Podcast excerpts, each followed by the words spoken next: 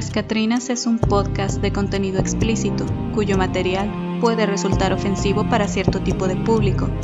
Se recomienda la discreción del oyente, especialmente para menores de edad. Hola, bienvenidos otra vez a Las Catrinas Podcast. Yo soy Lupita y me encuentran en Instagram como los libros de Lupita. Y yo soy Lina y me encuentran como Trenzalor92. Después de nuestro rant como de dos o tres horas de que estuvimos platicando acerca de este regreso a clases, súper, ultra, mega improvisado, que hablamos acerca de todo mal. de cómo está todo mal, pero pues X, ¿a quién le importa lo que, lo que pensemos todos aquellos que, que no tenemos poder para decidir? Decidimos nosotros, que sí tenemos poder de decisión en este podcast, decidimos traer un episodio pues de esos que ya hacía rato que no les traíamos. Sí, yo digo que ya tocaba el otro asesino serial y por eso elegimos hoy a Dennis Des Nielsen, un asesino escocés que aterrorizó Londres a finales de la década de los 70 y principios de los 80. Nielsen nació el 23 de noviembre de 1945 en Fraserburgh, Escocia, y como ya hemos aprendido en varios casos aquí en el Poncas, la infancia de Des pues no fue la más feliz. Tampoco fue desastrosa, como pues les hemos platicado en algunos episodios. Sí fue lo suficientemente eh, pues peculiar, vamos a decir, como pues no sé, ver los cadáveres de dos personas, una de un hombre en un río o el de su abuelo. Estos hechos de su infancia lo marcarían hasta su adultez. Además de que sus padres se separaron cuando era niño, Des nunca tuvo la estabilidad familiar que pues cualquier niño pequeño necesita en sus años más tiernos. Al separarse sus padres, su madre y sus hermanos se fueron a vivir con el abuelo materno, quien los acogió. Ahorita que estás mencionando eso de lo del cadáver, bueno, la muerte de su abuelo, no sé, se me hizo bien triste esta, de, esta declaración que hizo de si mi abuelo me llevaba a todas partes y están diciendo que se fue a un lugar mejor, ¿por qué no me llevó con él? O sea, se me hizo súper triste y creo que eso refleja en gran medida por lo que él atravesó durante su infancia y su adolescencia. No sé, o sea... es lo que te digo, pues a veces no se necesita un, algo tan, digamos, eh, desastroso para nosotros en el aspecto de que, no sé, no lo violaron a lo mejor o no lo golpeaban o no, este, no sé, algo que a lo mejor nosotros podemos decir, no, es que eso está más feo que lo otro, pero si para él, o sea, si su abuelo era muy importante para él y le tocó como que presenciar eso, o sea, es algo que te va a marcar, pues. Por eso a mí me molesta mucho que a veces demeritan como que, ¿a ti te pasó eso? Pues hay otras personas que le ha pasado cosas peores. O, uy, a mí me pasó esto y esto y lo otro. O sea, eso... El, invalidar. Ajá, ese invalidar de cómo te sientes tú, pues, oye, o sea, tú solamente tienes tu experiencia personal y si te sientes mal por eso es perfectamente válido. No el hecho de que otra persona se sienta mal quiere decir de que, ah, bueno, es que a otra persona le pasó algo peor, yo ya no me puedo sentir mal. Pues no, su madre se volvió a casar y tuvo cuatro hijos más, dejando a Nilsen como un niño retraído y solitario. A pesar de negar sus preferencias sexuales, Tess afirmó no haber tenido encuentros sexuales cuando era adolescente y a los 16 años se enlistó en el ejército donde se convirtió en cocinero. Al dejar el ejército en el 72 se formó como policía, donde descubrió una fascinación por las visitas a la morgue y los cadáveres sometidos a autopsias desde ahí pues ya vemos una fijación a los cadáveres que obviamente fue algo que lo marcó desde pequeño. Creo yo que es bastante impresionante ver, ver un cuerpo, o sea, y más siendo consciente de eso, o sea, de lo que representa la muerte, tanto los cambios anatómicos, fisiológicos, como la percepción espiritual que tú puedas tener acerca de ese evento. Así es. A pesar de las evidentes ventajas que el trabajo policial le brindaba para desarrollar sus gustos, pues, morbosos, renunció y pasó a ser un entrevistador de reclutamiento. El primer registro oficial de Des con la policía fue en el 73, cuando David Painter, un joven a quien Nielsen había conocido a través de su trabajo, afirmó que Nielsen le había tomado fotografías mientras dormía. Qué cosa tan creepy esta, Lupita. Bueno, a mí se me hace como que bien creepy, así como el Edward lo hacía con la vela. Eh, pues pero ahí no lo mirábamos tan mal, ¿verdad? Pues qué te diré, yo Eh, estaba gritando en el estreno cuando era un adolescente. No puede ser. No, pues ahorita Pues obviamente es así como que, no, no, ¿por qué la ves? Y así, pero en ese momento era de, a la bestia, la quiere tanto que la ve dormir. Ah, Perdón, qué o sea, era, ajá, era una adolescente que no sabía nada de la vida. Pero ya aprendí, De hecho- o ya medio aprendí. Ya te voy a balconear, Lupita. Oh, no. Me vale. Oh, no. Estamos viendo Crepúsculo otra vez. Y, o sea, obviamente, pues, o sea, a mí sí me gusta, la neta. Y a Lupita también.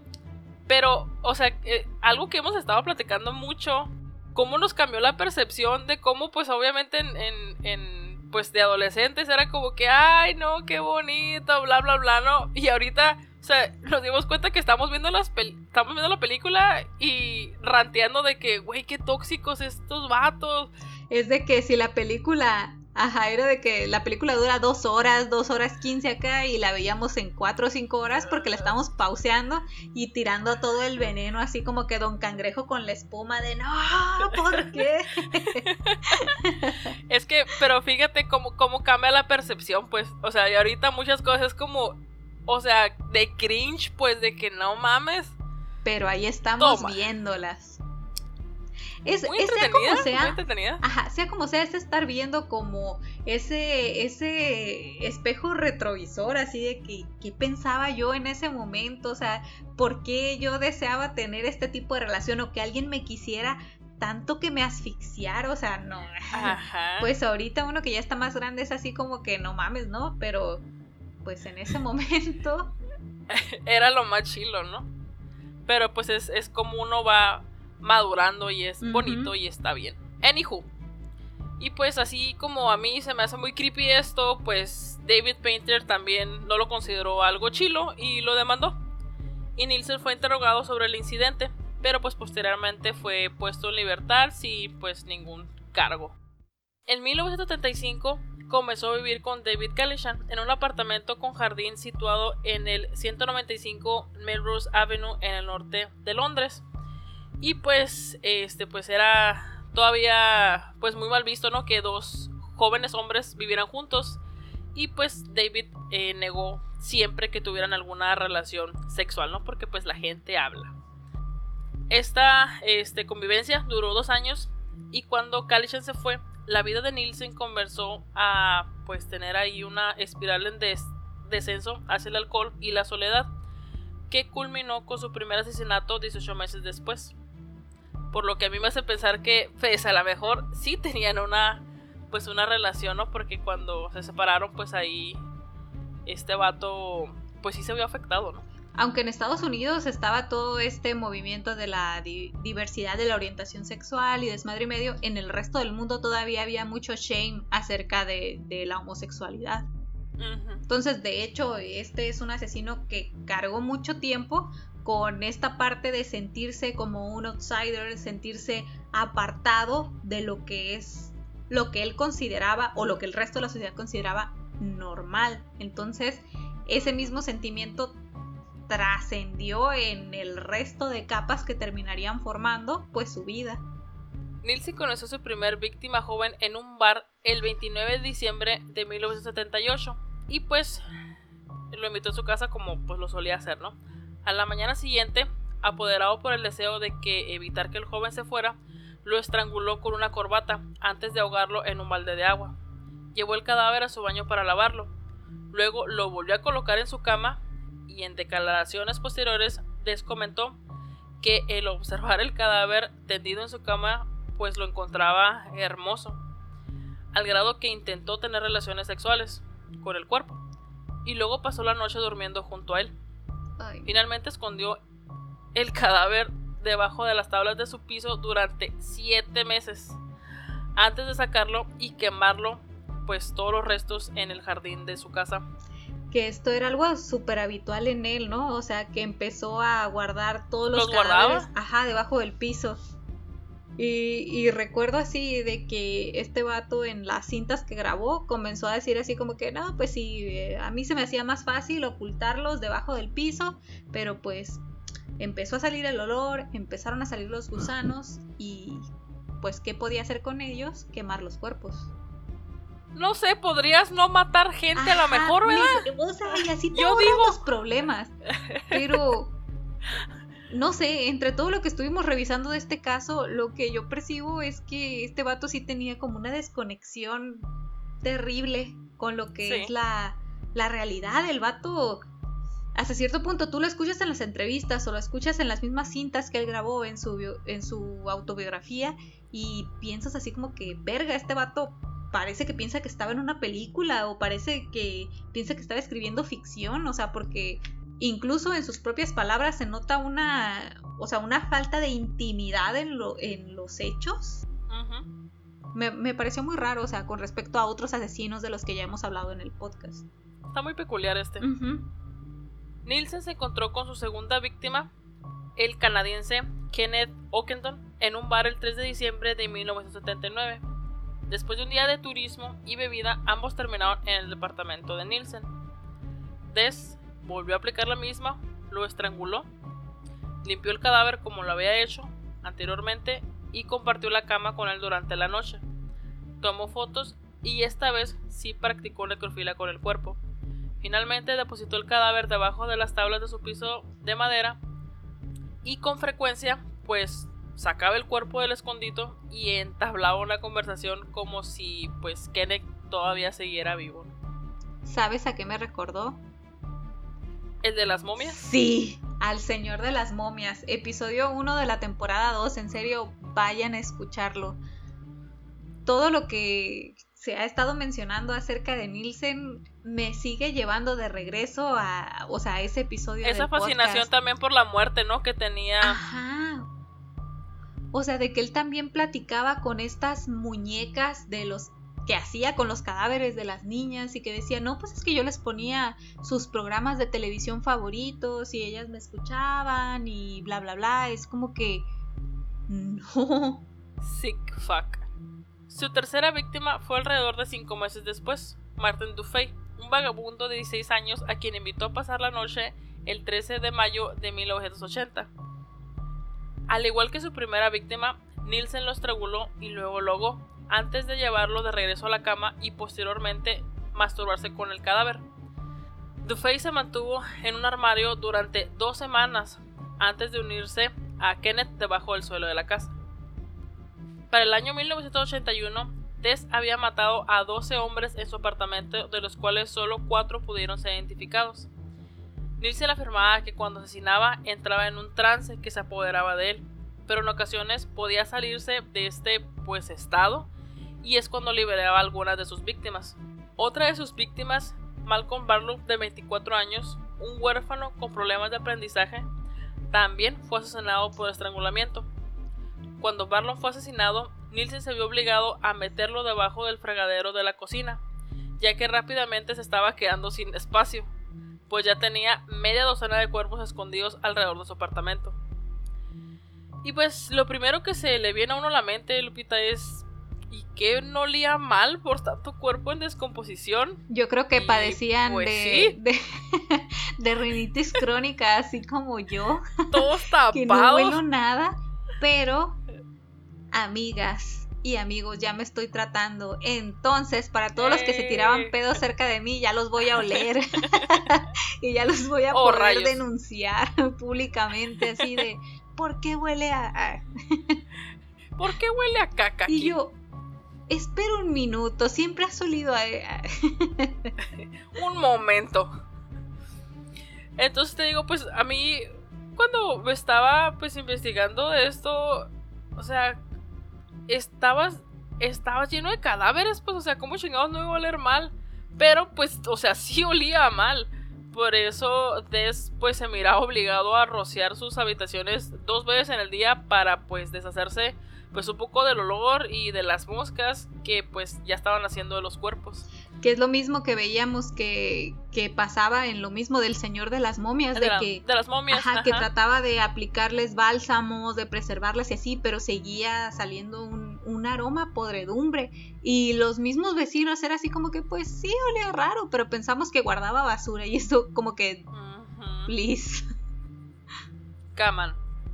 Y pues de hecho aquí también los vecinos se quejaron del olor, pero Des los convenció de que se debía a problemas pues estructurales en el, di- el edificio, ¿no? Pues que el drenaje o las tuberías, que algo estaba mal y es como que, ah, pues es que por eso huele mal. La vieja confiable de los asesinos seriales siempre es de que, ah, es que se rompió una tubería, ah, es que algo se descompuso, ah, es que se me, me quedé sin luz y se descompuso la heladera o el congelador y pues se está echando a perder la carne, ay, sorry, ¿no?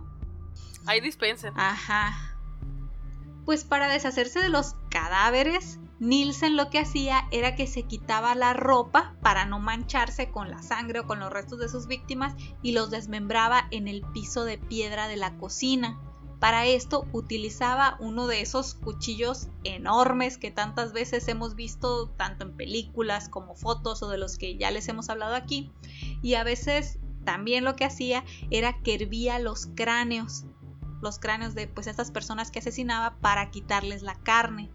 También ahí colocaba los órganos y vísceras y posteriormente disponía de todos ellos en bolsas de plástico y pues los tiraba a la basura, ¿no?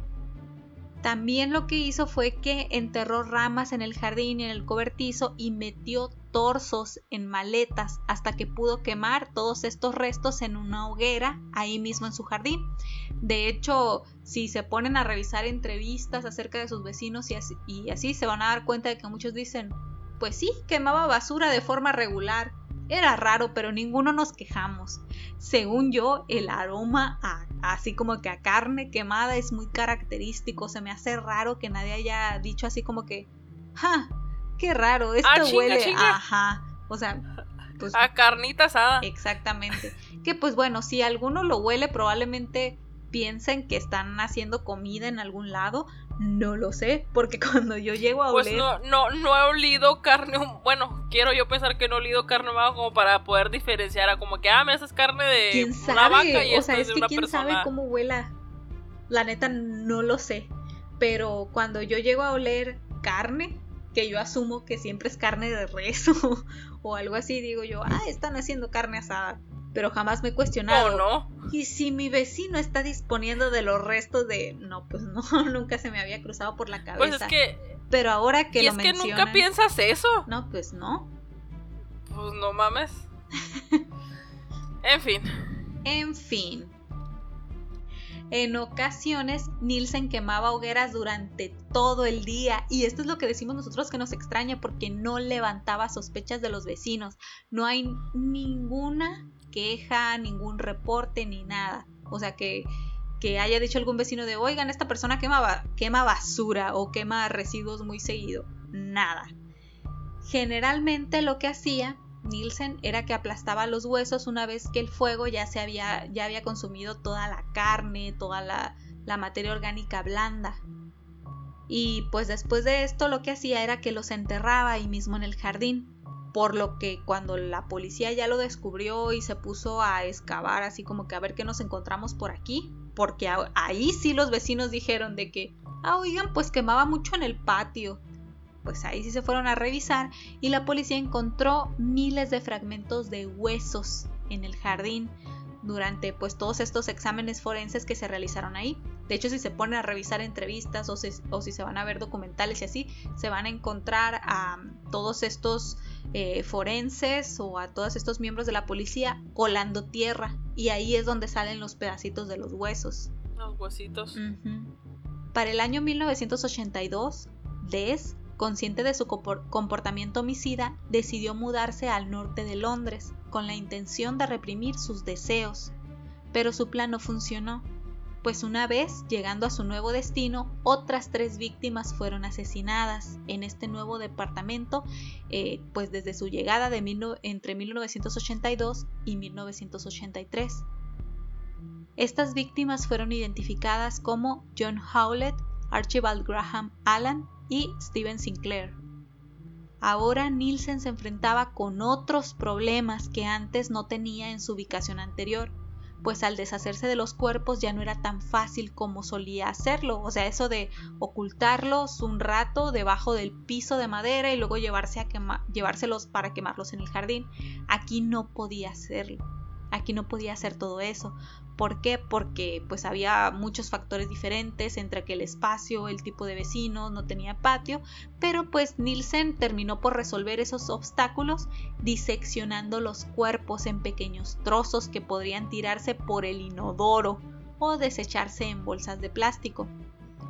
Había otros cinco inquilinos en Cranley Gardens, ninguno de los cuales conocía muy bien a Nielsen, o sea, no tenían ninguna relación cercana, si acaso se saludaban y pues a principio de febrero de 1983, uno de ellos llamó a los especialistas en drenaje Dino Road para investigar un bloqueo, o sea, algo que estaba como tapando las tuberías. Y con esto, Lini y yo nos acordamos del episodio de Mujeres Asesinas donde platicamos acerca del caso de la ogresa de la Roma, que fue así, de que precisamente por eso, porque encontraron restos humanos, restos de fetos en aquel, en, o sea, en, aquel caso, ajá, en el drenaje, pues aquí encontraron restos humanos. Y así fue que se dieron cuenta de que algo raro estaba pasando dentro de esta vivienda. Como había muchos inquilinos ahí, obviamente se fueron a entrevistar a todos, pero el que más les llamó la atención fue Nielsen. Porque el vato andaba así de que con pura camiseta y bichi. y bichi así como que pues salí, salía a orinar o salía a miar así, ¿no? Y fue así como que, vato, está bien helado. O sea, para cuando ocurrió todo esto estaba nevando. O sea, espantoso. Y es como que, este dude no está bien. Entonces, eso fue lo primero que les llamó la atención, el hecho de que anduviera casi bichi. Sí, pues es que sí, se ve. Ajá, de, cuando alguien no está muy completo. Ajá, de hecho cuando vean las imágenes en el Instagram, en el YouTube o en el Facebook, porque ya tenemos Facebook, se van a dar cuenta que este vato utilizaba los lentes clásicos de depredadores, los lentes que trae... Eh, Kevin Spacey, los lentes que, utiliza, que utilizaba también Jeffrey Dahmer, o sea, como que eran muy populares en esa época, pero son los mismos, los lentes que yo en algún punto de mi vida quise usar. Y a lo mejor los uso, entonces aguas conmigo también. Ah, bueno, pues a ver. Soy de mayo, es todo lo que voy a decir, soy Géminis. bueno, continuando con esto, en presencia de los inquilinos, incluido Nielsen, el técnico descubrió restos humanos en descomposición, cuando descendió por la alcantarilla al aire libre y se decidió entonces que realizaría una inspección completa al día siguiente, después de llamar a la policía, porque pues obviamente, o sea, si ves restos humanos es como que, ok, hay que llamar a la policía. Yo no, yo como plomero, como fontanero no me puedo hacer cargo de esto. Nielsen, cada vez más consciente de la posibilidad de ser capturado, trató de cubrir sus huellas retirando todos estos restos humanos todos los que pudo, todos los con los que se encontró, de los desagües durante esa noche, pero fue descubierto por un inquilino que habitaba en la planta baja, quien entonces comenzó a sospechar pues de que estuviera hurgando, ¿no? Entre la entre todas estas tuberías. Tan cerca la vio Nielsen que en la mañana del 9 de febrero de 1983 le dijo entre risas a un colega de trabajo, si no estoy mañana, estaré enfermo, muerto o en la cárcel. El vato. Cínico, ¿no? Cínico como nomás él. Nielsen fue recibido la noche del 9 de febrero por el inspector jefe detective Jay, quien le informó que deseaba interrogarlo en relación con los restos humanos que habían sido descubiertos en los desagües. Al entrar al apartamento, Jane notó el penetrante olor fétido y le preguntó a Nielsen qué era. Momento en el cual Nielsen confesó, con toda la calma del mundo, que lo que estaban buscando estaba almacenado en bolsas alrededor del departamento, entre las cuales se incluían dos cabezas desmembradas y otras partes del cuerpo. Tras su arresto, Des, sin ningún problema, de manera inmediata, proporcionó detalles exhaustivos sobre su ola de asesinatos, admitiendo haber matado entre 15 y 16 hombres jóvenes. O sea, él no se quiso meter en pedos, fue así de que qué hueva este interrogatorio, los voy a sorprender a los oficiales y les voy a decir todo lo que quieren saber. Todo. Ajá. Obviamente el vato se tomó su tiempo y es como que me voy a hacer el interesante. Entonces les recordamos que eh, les recordamos y les recomendamos que si pueden vayan a ver las cintas de eh, que este vato grabó como parte de su autobiografía, porque ahí él mismo relata cómo sucedió todo esto de las entrevistas cuando él confesó. En ningún momento mostró ningún remordimiento y parecía ansioso por ayudar a la policía a acumular pruebas en su contra incluso llevándolos a su antigua dirección para señalar detalles específicos de eliminación. De eliminación. Por ejemplo, o sea, cuando veía que algún detalle se le había ido a la policía, es de que, oiga, no es que no han encontrado esta parte del cuerpo de tal persona. Oigan, no es que no han buscado este, esta caja de té, por ejemplo. Oigan, es que no han encontrado esto. Oigan, es que, o sea, realmente el vato, valiendo verga, les decía. Les andaba ayudando a armar todo el caso, así de que, oigan, si soy un asesino sería alguien chilo. Entonces se encuentren todo esto para que me validen. quedar mal, porque mira, sí, sí. Después de la confesión, Nielsen estuvo recluido en la prisión de Brixton en espera de juicio. Mientras estuvo allí, escribió más de 50 cuadernos de sus memorias para ayudar a la fiscalía y también dibujó lo que llamó bocetos tristes, en los cuales detallaba el trato que había dado a algunas de sus víctimas. Con esto, el vato, la neta, si se ponen a revisar estos escritos o si se ponen a revisar sus cintas, él se sentía una celebridad. De hecho, se relata que cuando iba al comedor era de, ah, estas personas ni saben preparar curry, ni saben preparar esto, ¿cómo que le ponen soya? Ay, pero pues bueno, le tendré que poner salsa y le pone salsa y es sorprendentemente bueno, pero ¿por qué yo le puse salsa? O sea... ¿En qué mundo viven? de que mató a tantas personas y lo que le importa es que le hayan puesto soya al curry en vez de carne, así. Su juicio comenzó el 24 de octubre de 1983. Nielsen fue acusado de seis cargos de asesinato y dos casos de intento de homicidio. Se declaró inocente de todos los cargos, pues aseguraba que su comportamiento era debido a un defecto mental. La fiscalía se basó principalmente en las extensas notas de la entrevista que resultaron de su arresto que tardó más de cuatro horas en leerse palabra por palabra al jurado, así como el testimonio de tres de las víctimas, quienes habían logrado escapar después de que los había intentado estrangular. A pesar de los intentos de la defensa de Nielsen de socavar el testimonio de estas víctimas al presentar pruebas de sus encuentros sexuales con Nielsen, sus desgarradores relatos eran la prueba que se necesitaba además de que había evidencia física que incluía fotografías de las escenas del crimen, así como también eh, una tabla de cortar utilizada para diseccionar a las víctimas y la olla de cocción utilizada para hervir los cráneos, los pies y las manos. La defensa de Des se compuso de dos psiquiatras, el doctor James McKeith y el doctor Patrick Galway. McKeith describió la infancia problemática de Nielsen, la incapacidad para expresar sentimientos y la separación resultante de la función mental del comportamiento físico que afectó su propio sentido de la identidad.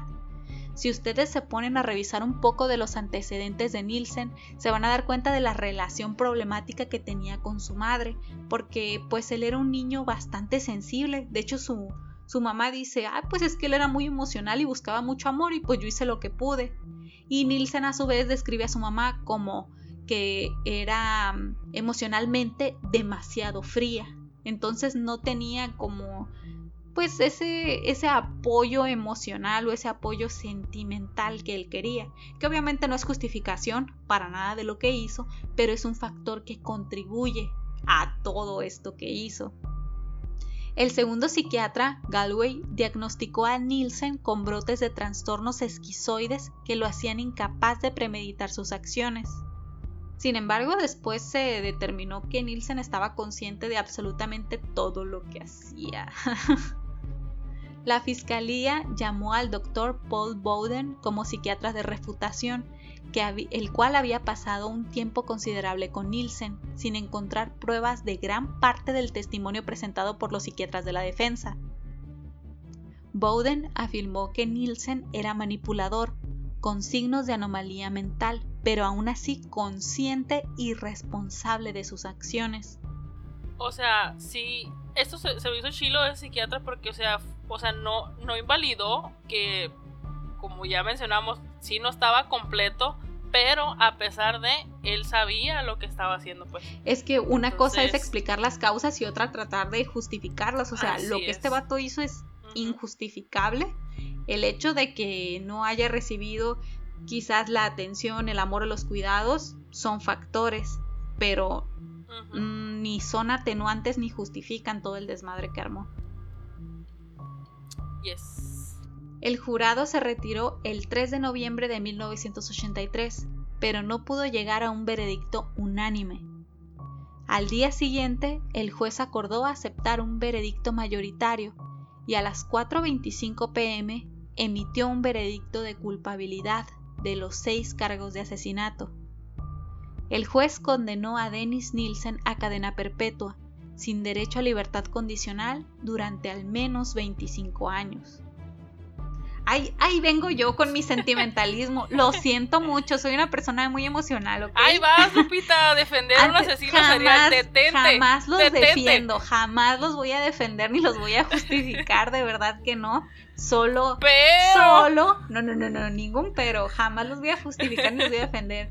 Solo, solo trato de entender, trato de entender cómo sucedieron las cosas.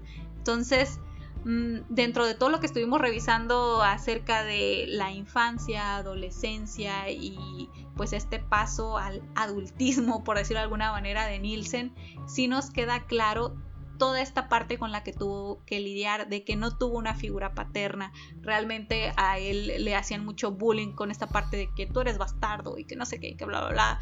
Su madre no, o sea, tenía una relación complicada con su madre, no tenía realmente figuras a las cuales admirar, figuras em, de autoridad prácticamente de ningún tipo.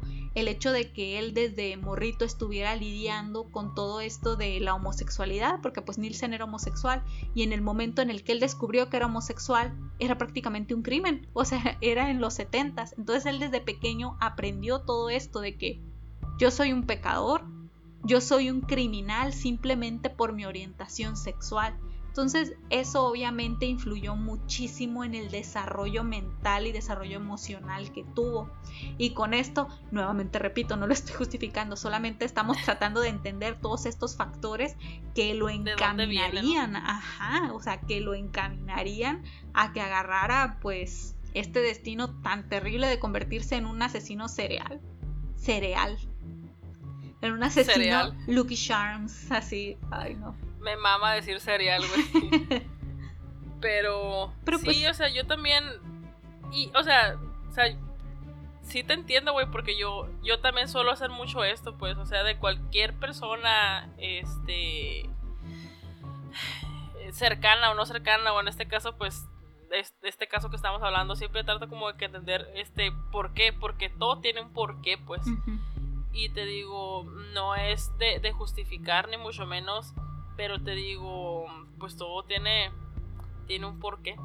Entonces, pues, te digo, no fue la infancia más desastrosa que podamos, este, a lo mejor comparar con otras, pero sí fue lo suficientemente triste como para que desencadenara todos esos comportamientos en él.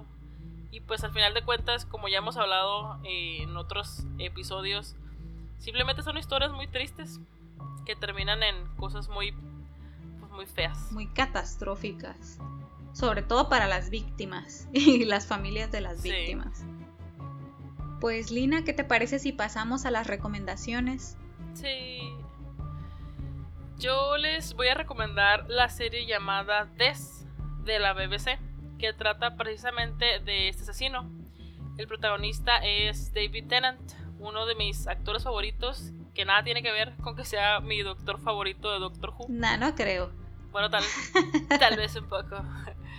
Este, la serie, bueno, miniserie, porque tiene solamente tres episodios, este, abarcan bastante bien toda la historia de este asesino.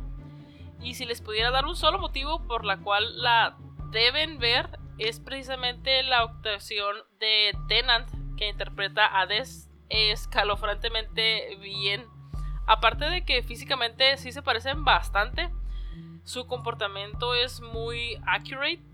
He visto varias entrevistas de Nielsen y David capturó casi de manera perfecta su esencia, la forma como tan franca e indiferente en que cuenta los crímenes que incluían pues, o sea, asesinatos súper brutales de desmembramientos, este, con cero emoción, se ajusta pues mucho a la forma en que Nielsen se comportaba o se expresaba.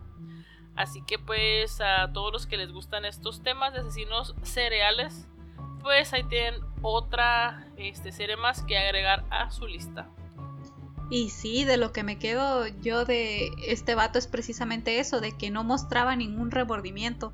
De hecho, él hasta cierto punto siento que, que él creía que era un rockstar así de que ah, ya hice esto y me la rifé, voy a ser recordado por siempre. Estudienme en las academias de psicología, estudienme en las academias de criminología o cosas así.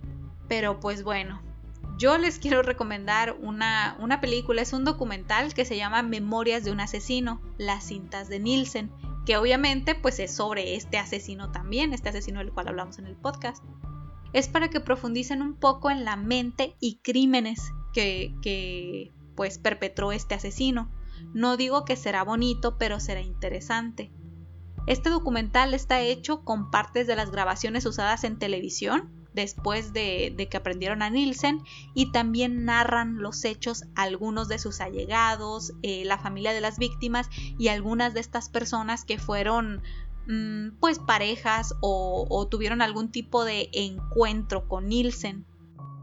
Si se deciden a verlo, podrán conocer algunos de los factores que moldearon la mente de este asesino, aportando los matices necesarios para que no nos confundamos y digamos que es un monstruo, porque Nielsen es una persona así como tú, así como la Lina y así como yo. Simplemente él tuvo una vida diferente y realizó sus propias elecciones. Los mismos psicólogos lo dijeron, él sabía perfectamente lo que hacía, él estaba consciente. Si deciden ver el documental, cuéntenos en los comentarios de Instagram, de YouTube o en Facebook. Váyanos a seguir a Facebook también. O sea, ¿qué es lo que piensan de este caso?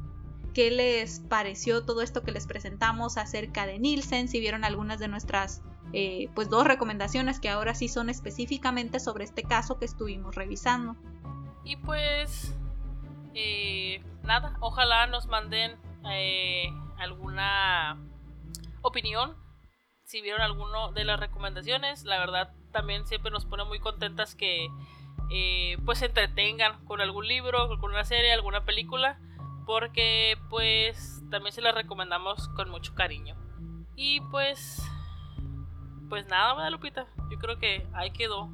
Pues estamos en contacto, no se olviden de pasar por nuestras redes sociales para que vean las imágenes, nos dejen sus comentarios, platiquemos un poquito y pues nos vemos aquí el siguiente martes o el día que ustedes decidan escuchar este maravilloso podcast.